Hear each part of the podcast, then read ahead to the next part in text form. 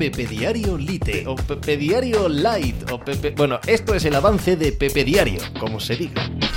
Hola, ¿qué tal? Hoy estamos a jueves 5 de diciembre del año 2019. Os hablo desde Torrelodones, en Madrid, en España. Yo soy Pepe Rodríguez y este es el programa número 350 de Pepe Diario Lite o Light o Light o Light, que no sé cómo se dice y creo que no lo voy a saber ya nunca. Esto es el resumen de Pepe Diario, unas dos horas y media cada día charlando de deporte. Me dejaron ayer con todo el pelo para atrás, con todo el flequillo despeinado, los del Liverpool, en esta sensación de temporada histórica, temporada absolutamente memorable que Klopp está consiguiendo armar en torno a un equipo que tiene entre ceja y ceja clarísimamente la Premier League.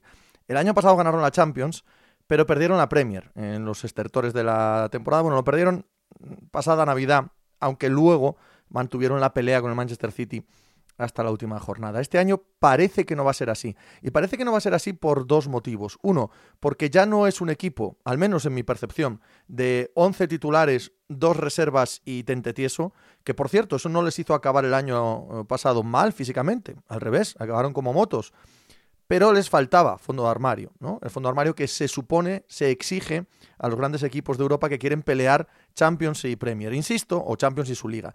Insisto en que eso no fue así el año pasado porque las pelearon, una la ganaron y la otra casi, con yo creo pocos jugadores. Lo que ha conseguido Klopp es que con esos mismos nombres, con esos mismos miembros, haya una sensación de equipo mucho más profunda que el año anterior y que las rotaciones apenas eh, dejen, dejen margen a, los rivales. Ayer ganan al Everton de paliza, con mucha rotación y demostrando que tienen suficiente eh, profundidad de plantilla para ganar cualquier eh, trofeo, cualquier torneo. Pero es que además tengo la sensación de que sus jugadores diferenciales, que antes era uno, dos, tres, que han sido varios a lo largo de estos años de club en Liverpool, ahora son muchos y están en el mejor momento de su carrera. Eh, por ejemplo, en la punta de ataque, Mané, Salah y Firmino han pasado durante diferentes momentos, cada uno por ser el más importante de ellos.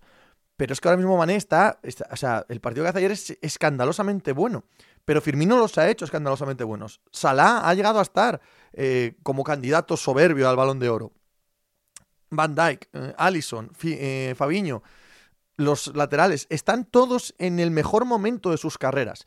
La exhibición de ayer de Liverpool, del Liverpool de las rotaciones y sobre todo de Mané, es lo que me lleva hoy a hablar de ellos y a pensar que, eh, más allá de los puntos, que evidentemente es lo más eh, relevante, más allá de haber sacado 43 de 45 puntos posibles, cuidado a las bromas, más allá de eso, la sensación de Liverpool como mejor equipo del mundo ahora mismo se asienta tanto en estado de forma, en jugadores diferenciales, como en profundidad de plantilla.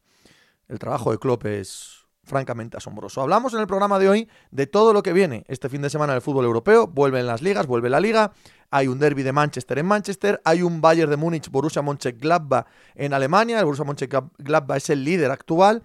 Y los dos equipos que se juegan en el Scudetto, Inter de Milán y Juventus, juegan contra dos buenos equipos de Roma, Roma y la Lazio. Así que es un fin de semana extraordinario en el fútbol, pero es también un fin de semana extraordinario en la NFL hay casi casi una Final Four. En la AFC hay muchísimos partidos entre equipos que sin ningún género de dudas se van a ver en playoff. Eh, hablamos también de la actualidad de la NBA, hablamos también de la jornada de la Euroliga, en fin, de todo lo que está pasando en el mundo del deporte y lo que va a pasar este fin de semana, porque mañana es fiesta y no hay programa. Podéis escucharlo todo en pepediario.com, allí os suscribís, os regalo siete días. Si en siete días soy capaz de convenceros de que os quedéis, de que escuchéis esto de manera rutinaria, diaria, os empiezo a cobrar 3 euros al mes porque quiero seguir haciendo esto el máximo tiempo que pueda y solo lo haré si me lo pagáis. Señores, señoras, pasad muy buen puente, muy buen fin de semana. Nos vemos el lunes. ¡Hala! Hice hacer algo por ahí.